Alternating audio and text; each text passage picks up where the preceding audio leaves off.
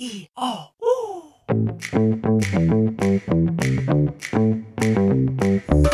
哎吼，萨利嘎嘎马波隆，我是拉 speaks 过米登耶拉努米说伊马蒂尼，欢迎收听斯拉很有事。波隆啊，萨利嘎嘎，哎吼，印尼多好吉达，这斯拉一讲过安安努马过，我是拉 speaks 过米登耶拉努米说伊马蒂尼。哎，你好，你现在收听的是。斯拉 speaks，斯拉很有事，我是斯拉。好的，今天有一点微微的生疏的开场，因为呢，这是斯拉很有事，在魁违两个多月之后，又再度更新第六十二集。哇，我们这个更新的幅度呢，真的是越来越慢了哈！已经从从本来的每周更变双周更，然后再变月更，月更之后变季更，季更之后变年更啊！希望能在二零二三年的斯拉很有事更新的集数会越来越多，好不好？OK，塞责任啊，我们加油！好。那么在上一集呢，是在 二月二十一号的世界母语日的时候，是我们上一集的播出。那么在今天是今年度的第二集呢，哇，我的妈呀！非常感谢大家在呃 IG 上面的留言还有互动。其实我最近都把比较多的重心好像都放在我的 IG 上面，然后前阵子呢也发了一些。跟旅游有关的 IG 的一些互动贴文，我觉得还蛮有趣的。就是，呃，我发现大家好像对那个 IG 的 Reels 里面出现主语这件事情，好像觉得蛮蛮有，对大家来讲好像蛮有吸引力的。因为我从后台上面看大家分享的那个，还有留言的朋友们，真的非常的感谢。因为我的第一篇呢，就是发我去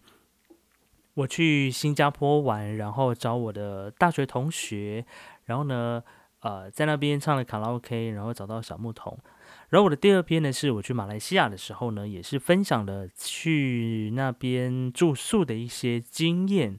那非常感谢，就是有帮我分享的朋友们。其实，呃，我一开始做这个的初衷其实就很简单，就是我那时候就在看呃很多的一些 Podcaster 啊，或者是他们自己。呃，I G 的网红们，他们自己在经营 I G 的时候，就很充分的利用 Reels 的东西，然后去做一些推广，诶，感觉效果好像蛮不错的。然后我就想说，诶，奇怪，那大家就是可能有一些怪我国外的一些这个网红，他们可能会做英文的版本，那台湾的可能就会做华语啊，或者是台语的版本，或甚至客语的版本。然后这当中好像比较少。我看比较少看到有跟主语相关的一些贴文设计 reels，所以那时候呢，我就想说，那干脆我刚出国回来嘛，那我就做做看，然后我也不知道效果如何，我就做完之后呢，就丢到网络上了，就收到还蛮不多、蛮多的一些回应，这样子，非常感谢帮我分享的朋友们。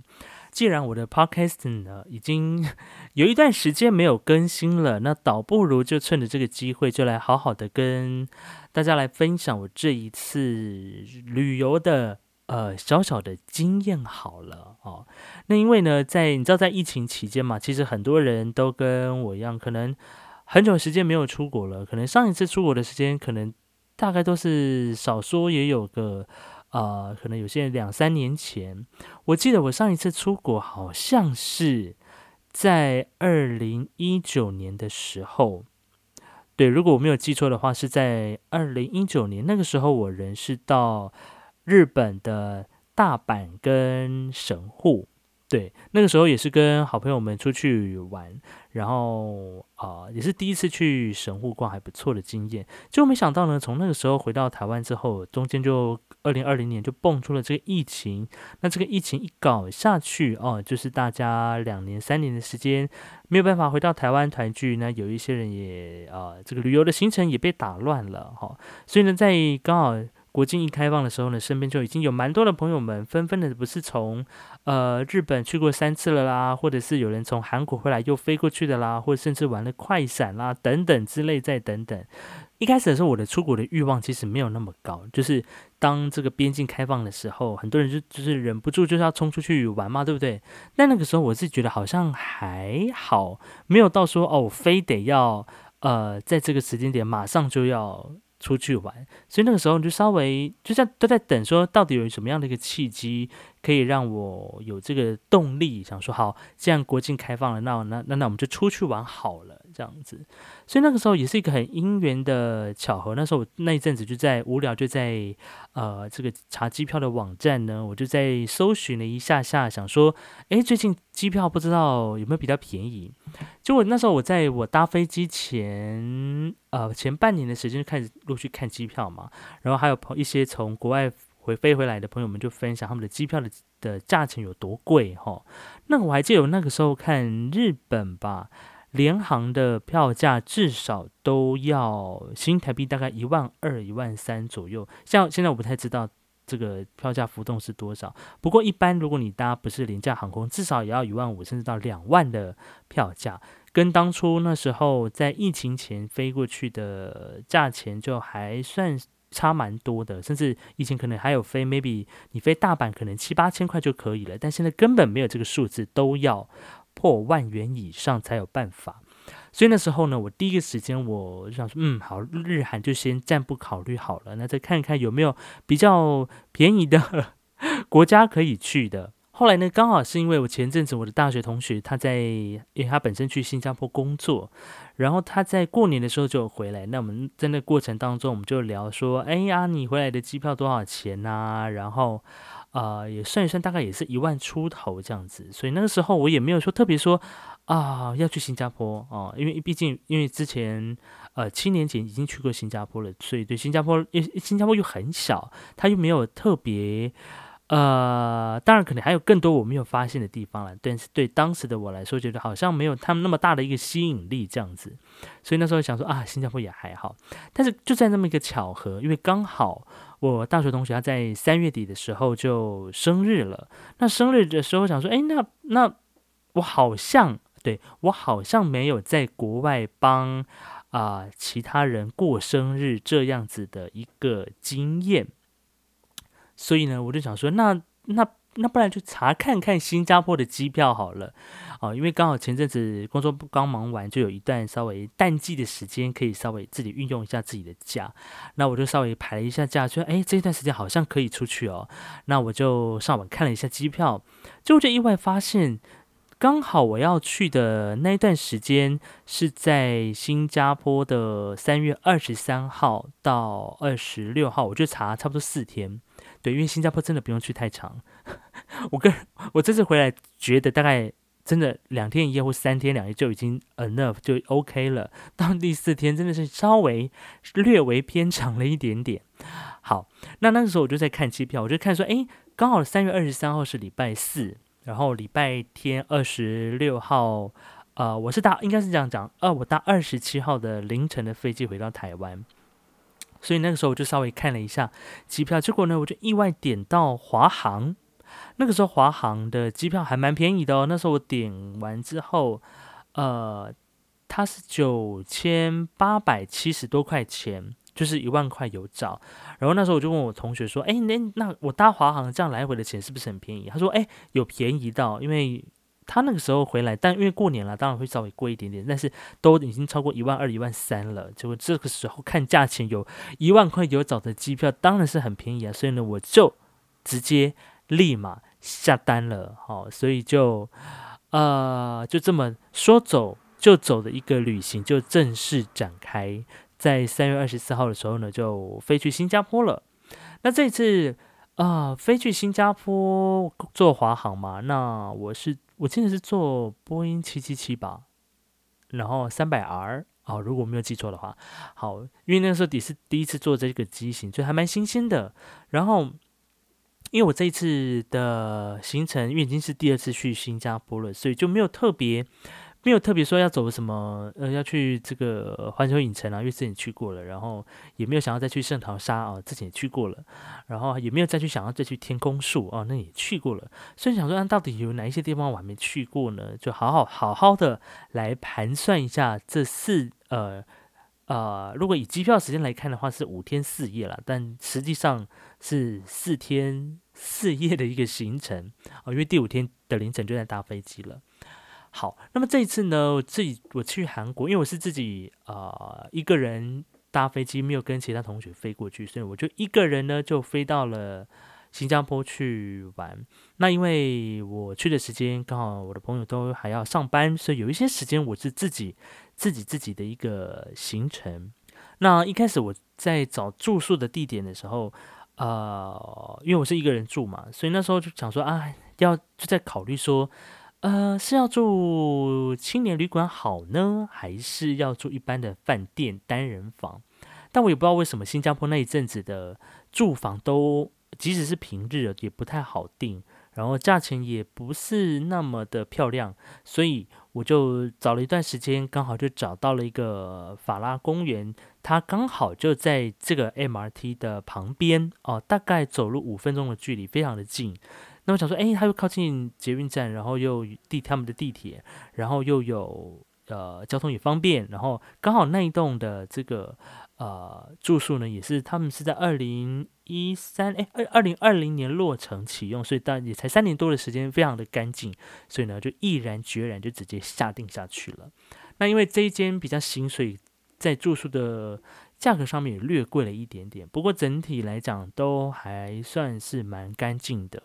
那它也是主打一个可以互动交流的一个饭店的形态啦，因为它有一些公共空间，你可以在那边就是呃上网啊，跟来自世界各的各地的朋友们聊天呐。然后它的一楼也有一些交易厅的地方跟咖啡厅啊，所以也都非常的方便。那我在第一天的时候呢，因为我是早上的飞机嘛，我还记得那时候我一大我是八点的飞机，那我大概我还特别提早两个小时，六点就到。因为很多人都提醒我说，现在去出国那个机场凌晨都非常多人，尤其是飞东南亚的航线都会大爆满。结果我那时候我记得我六点飞过，呃，飞呃不是飞，我六点到机场的时候就发现到哇。真的很多人呢，尤其是东南亚的朋友们要回马来西亚或者回新加坡或是到印尼之类的地方的航线，六点一到，哇，那个人潮已经满到一个不行。所以那个时候呢，啊，我就提早的时间去机场 check in 搭飞机，下到新加坡的第一站呢，当然就是立马先去啊 check in，因为我到的时间差不多已经是两点多了，然后我就我就在思考说，到底要。到底是要搭机场快线好呢，还是要听我朋友的话，直接 Grab 到呃饭店门口？Grab 就是在新加坡他们的，就是有点类似台湾的 Uber 的一个概念。然后呢，我就想说，好吧，那因为他说真的新加坡也蛮热的，然后想说，嗯，好，时间就是金钱，那我就直接从机场 Grab 到到饭店好了。结果好险，我有用这样的方式。真的是非常的方便，时间就是金钱，各位朋友们，当你出国玩的时候呢，花这些小钱可以让节省更多时间，你有更多的时间可以好好玩哈。好，结果就到了呃法拉公园之后呢，啊，就稍微休息一下，然后就去纽顿熟食中心去吃他们当地的美食小吃。嗯，那这个地方因为之前也是。呃，不知道你们大家有没有看过那个《疯狂亚洲富豪》的拍摄景点，刚好就在那边拍，然后就吃了他们的这个沙爹啊，沙爹，还有烤鸡翅，还有这个黑白萝卜萝卜糕哦，这他们他们萝卜糕蛮特别，他们萝卜糕是切的很细，然后然后有然后还有他们的蚵仔煎是干的，不像台湾的，他我们的蚵仔煎是有那种啊会加太白粉勾芡的，他们没有，他们是干的那种蚵仔煎，就是也蛮特别，蛮好吃的这样子。那整趟下来，呃，因为新加坡已经来第二次了嘛，所以对于交通上来讲没什么太大的问题。主要是什么呢？一开始我去的时候，还是被新加坡的物价给吓到了。因为那个时候，呃，朋友因为有事，所以呢，我就先暂时先自己自由行的这个自己啪啪走，因为刚好我住的饭店旁边就有一个 mall 嘛，那我就去 mall 的 B one 的 food court 那边找找看有什么东西吃的，然后我就看到远方有一个熟悉的摩斯汉堡，我说哇，那那就不知道这个新加坡的摩斯汉堡跟台湾会不会有差别呢？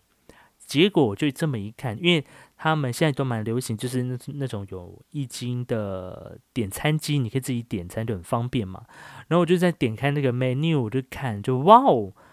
我只不过口渴，想要喝一杯无糖绿茶，台湾差不多卖三十五还四十嘛，对不对？在那边就是 double 的价钱，一杯要价不是八十就是九十五，非常的贵。哦，我们我们这种小资啦，这种这种小资就觉得，哦天哪，我真的买不下去耶！你想想，他在台湾三四十块就可以买到，你这边要花一百块才可以买到一杯无糖红茶。我那时候想说，不行，我我我宁可回饭店喝水。但这个事实证明，这行为是错的，因为在那地方，因为一开始的时候难免，因为难免还不是很很习惯那边的的这个物价，所以就啊，第一天的时候就很急。节节俭，但是到第二天开始呢，我跟你讲，已经没有再 care 这这么多东西了，就是就是花下去了哦。那我整趟旅程呢，在四天的时间当中，我去了还蛮多地方的，也吃了蛮多我觉得还蛮好吃的东西。比如说，像我就还蛮喜欢新加坡的那个，之前还有在台湾开内湖有开一家店叫雅坤雅坤咖鸭吐司。啊，我这一次去呢，真的是心心念念，终于让我吃到他们的咖鸭吐司，真的是非常的好吃。为什么他在台湾要倒掉，就必须搞得我们就是一定要出国才吃得到？那另外呢，还有啊，还跑去了一家叫香港的一个呃，应不是香港，应该说有点在店才知道的一家甜点店，叫做雅嘎岭一家人甜点。这个也是赞赞，它就隐身在一家像办公大楼的二楼还是三楼的夹层，然后那个夹层里面呢，就一整层都是吃的。但是我记得我们去吃的时候，啊，已经差不多晚上八九点的时间了吧，但是人还非常的多，所以呢，就可见这个在地的人都非常知道这家店，而且呢也。很推一家人，如果有去新加坡的朋友们，请务必要去造访一下哈。好，那另外啊，还有什么好吃的呢？我记得还有吃到这个当地的我的朋友们推荐的这个冰淇淋，应该叫 A P I A R Y 好，详细的一些资讯，我再到时候再放到资讯栏给大家参考一下，我究竟吃了哪一些东西。然后后来我也去吃了，呃，这个当地的麦当劳，嗯，可能觉得好像很一般，对不对？但是他们的有一个鸡块的酱，在台湾是有一个酸，应该叫什么甜醋酱吗？还是什么酱？我太久忘忘记了。但是在那边有一个当地特殊的 curry 酱，一个咖喱酱，非常的好吃。我朋友整个大鸡腿，然后在大半夜宵夜的时候就跑去吃麦当劳，就为了要点那个鸡块跟那个蘸酱。另外，我也去了。我之前前一次去新加坡没有没有去，因为它才刚开幕，人很多的这个艺术科学博物馆哦，去看 Team Lab 的这个展览。我觉得虽然门票有点贵，但我觉得蛮值回票价的。而且那时候我去的时候，啊，如果你要去的话，大家可以避开亲子日这个时间。你知道在亲子日就是会什么样呢？就是会有非常多的小孩，对，可爱的生物们会跑来跑去，然后争吵、尖叫啊，这样子啊。如果您是可以忍受的话呢，那就呃，您这个家庭日去也是蛮方，也是蛮可以的啦哈。那我刚好去那段时间在上午的场次，所以人也不是非常的多。那啊，叫自拍或者是什么都还蛮 OK 的。重点是展览很不错，推荐给大家。然后我还去了哪里呢？啊哦，对了，去新加坡，我觉得要有一个有一个备案，就是你要随时随地迎接午后雷阵雨，因为你知道午后雷阵雨一下下来，哇塞，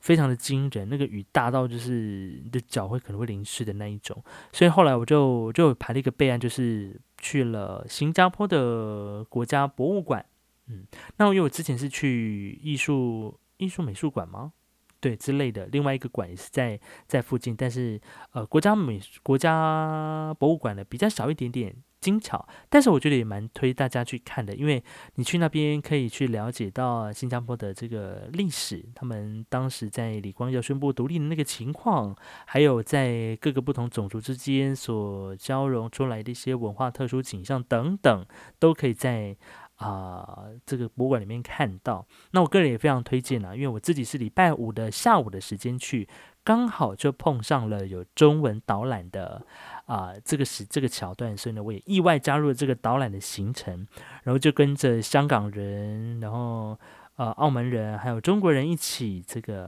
啊参加这个导览。那在那个过程当中，还发生一件 有趣的事情，就是，呃，这个导览阿姨呢就问说：“哎，大家都从哪里来呀？从什么国家来啊？这样子啊？这个有澳门说，我从澳门来的啊。香港呢，就是我从香港来呀，我是香港人啊，香港人。那当然也有中国的朋友说来自中国的哪一个省份这样子。那因为刚好我的位置就站在边边哈，他就从这个从前面就一路问下来，就问到我然啊，我就说呢啊，我来自台湾。”没错，全场稍微有一点点的小静默，然后隔壁的中国人就看了我一眼，那我也看他一眼，嗯。怎么样？有问题吗？没有问题，好不好？那但这个尴尬的时间很快就过去了哈。这个导演的阿姨呢，就迅速的帮我们，就是来快速的，大概一个小时多的一个导览这样子。那这个博物馆它有四个，我这是有四个，楼下有两个厅，那楼上也有几个厅。总之呢，啊，每个厅都我觉得都他们布置的都蛮精美，而且呢，你在里面真的可以。待很久。那如果说你有碰上呃午后雷阵雨，或者是你觉得外面天气太热，想要吹冷气的话呢，我觉得这是一个还蛮还蛮不错的这个行程安排哈。那在那边，当然新加坡也有非常多有蛮多知名的一些咖啡厅。那我这一次去呢，在朋友介绍下，也去了几间我觉得还不错的。咖啡厅可以推荐给大家，如果有去新加坡的话，第一间的话呢，我会推荐这个呃库拉祖库拉鼠。对，那库拉鼠这家店是它原本在东京就有开了，然后后来它在二零一七年的时候在新加坡开了一间分店。哦，那他们现在库拉索呢，它是带有点日系的咖啡厅，它就在详细的地址我会放在 show note 里面，大家也可以去。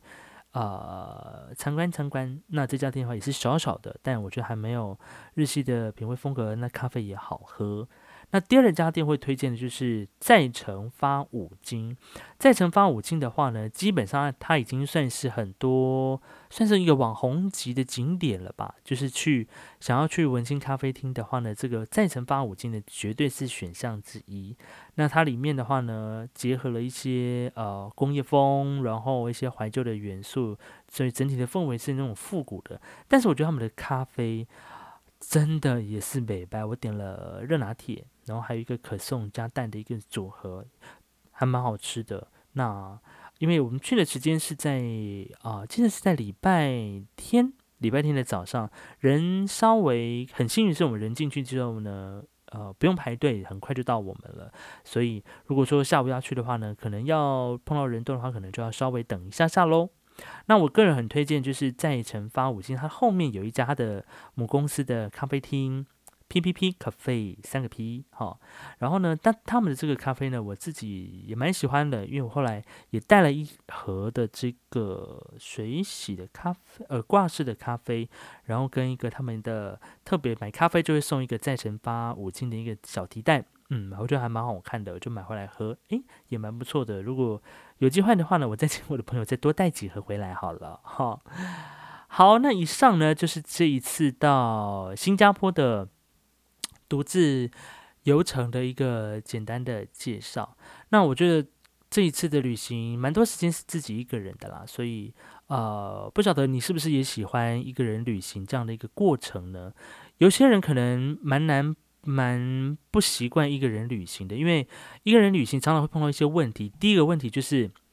一个人到底要怎么吃，你知道吗？就是有时候你为了想要难得到这家店，你希望这个也点，然后这个那个也点，但点到后来你的位置有一个，你到底要怎么塞？所以如果说你想要一个人旅行，但是又想要尝遍各种美食的话呢，你就本身要有一个绝佳的消化道跟胃口，然后呃排便要顺畅，不然怎么办？不然就你吃下吃下去的东西总是要这个排放出去嘛，对不对？所以。呃，一个人旅行，当然就是你想要吃美食的话，你就必须要有所取舍啦。有一些东西可能你第一天可能吃一点点，要不然就是你第二天再去吃其他的东西。那第二个呢，我觉得一个人旅行蛮大的挑战，就是要习惯无助，或者是习惯冒险这件事情。因为，因为我因为我后来在一个人旅行的过程当中，我就有些店。比较近嘛，我就没有特别坐 Grab 或者是计程车过去，我就自己用 Google 导航。然后偏偏呢，我在晚上的时间呢用 Google 导航的时候呢，我也不知道为什么它就是导一些，虽然虽然路程是比较快，但是它总是导一些民宅跟民宅后面的后巷这种小路，硬是要，因为我也我也不熟，我想说那我就跟着，我就很直觉跟着导航走，结果没想到一个拐弯就哎，怎么是人家的后巷？然后就。就很黑这样，然后我想说，那到到到到底是要走还是不走？这样，那也就是被导航不是导航带入到这个宰相的大冒险。另外呢，还有就是你碰到迷路的时候的无助，这可能也是你自己在一个人旅行里面你会去必须要去习惯或消化的。然后，呃，我自己差不多是这样了，因为。一个人旅行的时间，当然优点就是你可以自己很弹性的安排。然后，如果你脚力够猛的话呢，你可以就是嗯，健走也没有问题。然后你想休息就休息，想中间早上安排一个行程，中间中午想回去饭店再洗个澡，再出门休息一下，都非常的弹性。所以呢。我自己的习惯是，我每次只要自己出国或自己去玩的话呢，我自己都会排一个大略的行程，以防说我自己突然到了当地之后，不知道要去哪里玩，或者是没有选项可以走。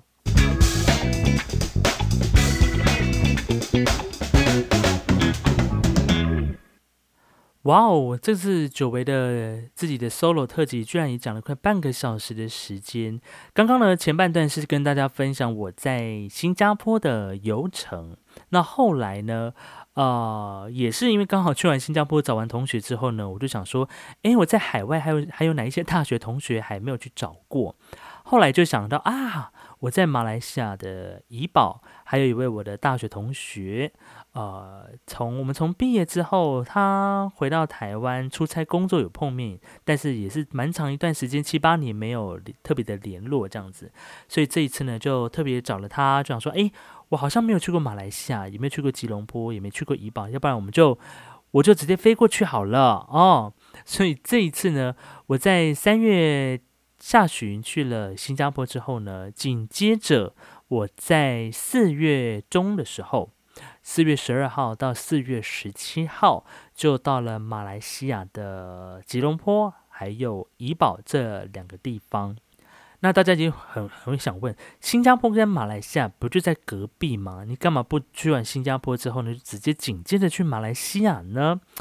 各位，你这个问题问的非常的好，但是呢，我那这一次去新加坡回来的时间。刚好就碰到了这个清明连假，但因为连假这段时间，呃，家里要扫墓嘛，所以就必须 要回到台湾，所以变成我的新加坡跟马来西亚的行程呢，中间就因为这个假期的时间就稍微断开了，所以第二次呢，我去出国的时间就是魁伟大概大概几天呢？九个工作日吧。就是扣掉假日之后，我就回到台湾，大概工作个九天之后呢，我又再度出国啦。我这次去的是马来西亚的吉隆坡跟怡保。那刚好，我也不知道为什么，刚好在前阵子在看机票的时候，我是回来新加坡之后才订马来西亚的机票。那也很巧，我在四月十二到十七号这段时间，刚刚好是呃当地马来人的斋戒月的时间。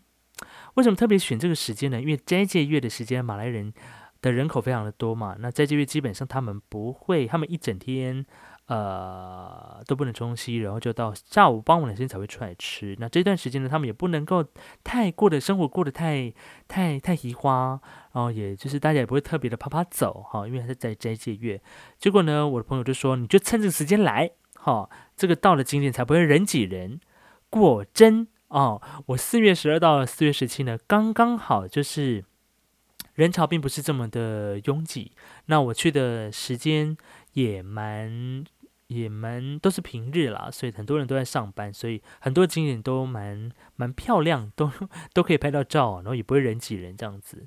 那我这次刚好在看机票的时候，也是刚好就还看到了这个廉价航空龙头 中华航空航空公司的机票。也是我这次买下来呢，也是一万块有找，我记得是九也是九千八百多块左右的，但中间有有一些这个红利折抵，所以有稍微便宜更便宜一点点。所以呢，我这一次呢也是搭了华航的时间，也是上午差不多八点半八点四十五分就飞出去的航班，到吉隆坡是两个多小呃四个小时有五十分钟左右，那差不多在两三点时间到。到吉隆坡，那我这次吉隆坡待了两天之后，两天半，那后面的时间就是去怡保跟我朋友会合。那当然在吉隆坡的话，因为它毕竟是一个国际的观光大城市嘛，所以呢不免俗的还是要去看一下那个双子星塔的部分。但啊，我不是白天去，我是晚上去，然后就旁就在就在我没有特别的去做，就是到那天桥去买票。我就是很简单的在一楼往上拍，看一下这个壮观的双塔门。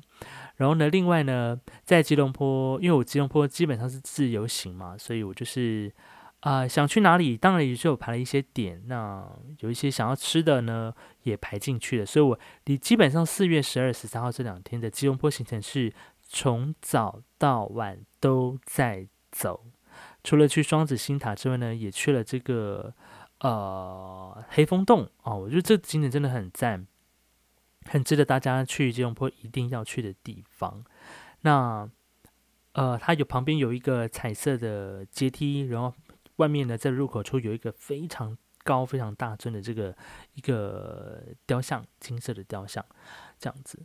那这一这两天的行程，基本上就是我的我的代步都是用 Grab。然后我后来发现，在吉隆坡、马来西亚叫 Grab 比较便宜，比新加坡来讲，因为像那个时候，因为因为我住的地方呢，在天景饭店嘛，它是靠近那个吉隆坡的这个唐人街，也就是磁场街这一块的这个饭店，然后它走的是这个中国风的风格。那我从这饭店的轿车到用 Grab 到呃黑风洞。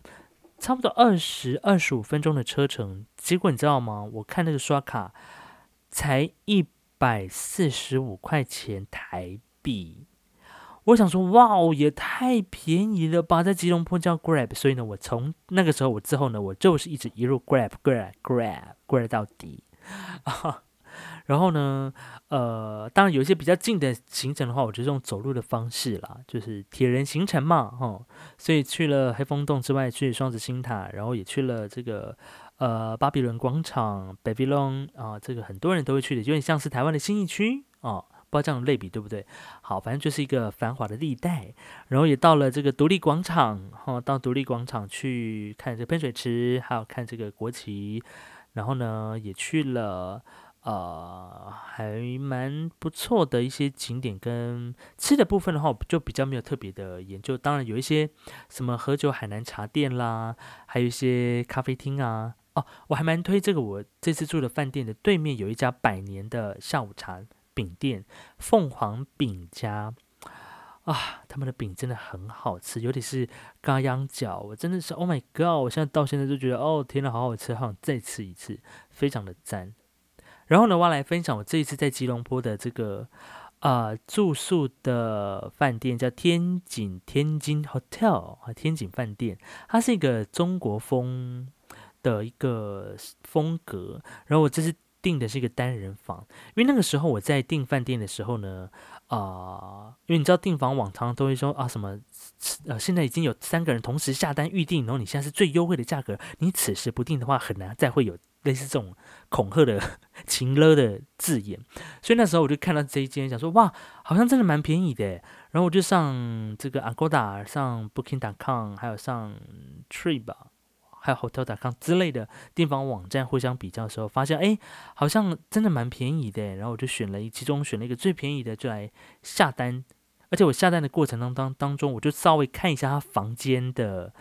呃评价，然后看一下设施，我觉得嗯好像还不错，然后我就下单了。结果直到我 check in 入住时候，才发现到他的浴室跟就洗澡的地方跟上厕所的地方呢，是在他的阳台。半露天的一个空间，详细的情形的话呢，大家可以上我的 IG 看我的 Reels，可以看我开箱 Room Tour 的这个影片，非常的精彩哦。因为呢，那一阵子去吉隆坡马来西亚的时候呢，也是非常的热，有时候白天大概热到三十三、三十五度以上，所以你要想在那个时间，然后又很闷，然后没办法吹冷气，又没有风，你坐在那边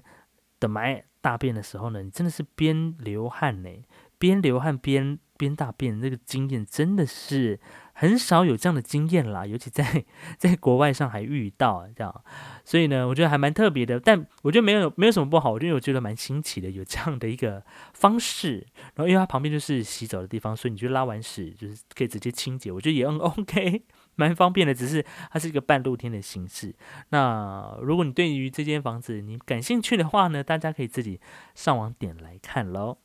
好的，以上呢就是我这一次一个人旅行前往了新加坡还有马来西亚的一些心得报告感想，哦，分享给大家。那我会把我的行程会放到我的 show no 里面。那如果说有兴趣的朋友的话呢，可以自己再进一步搜寻做功课喽。那如果说你有什么旅游的 people，或者是接下来你想去什么地方，想要跟我分享的话呢，都欢迎在下面留言，或到 IG 来互动也可以。IG 的话呢，只要搜寻 S E R A S P E A K S 就会找到我了，或是直接搜寻斯拉很有事也可以。嗨，啊，第一年咋过？巴当阿萨过拜年了吗？过。以上呢就是今天的斯拉很有事啦，希望呢在今在今年度呢，我可以更新的再频繁一点点。好啦，就这样喽，下次见，拜。阿瑞，感谢您的收听。如果你喜欢我的 podcast 节目，请分享给你的好朋友。不管你是用什么平台收听，也欢迎在上面留言或者评分，因为呢，每一则评分留言都是 podcast 节目进步的力量。当然，听完节目之后呢，也欢迎你上 IG、脸书来搜寻 s r a Speaks，斯拉很有事。上面呢会预告每集的节目资讯，还有一些啊废话的分享。不嫌弃的话呢，也欢迎按赞留言，更别忘了要订阅喽。感谢您今天的收听，祝福你每一口呼吸都顺畅。哎，上个阿燕过拉嘎。大家阿多巴拉嘎努那莫沙里嘎嘎，我是斯拉一酱，我们下次见，阿来。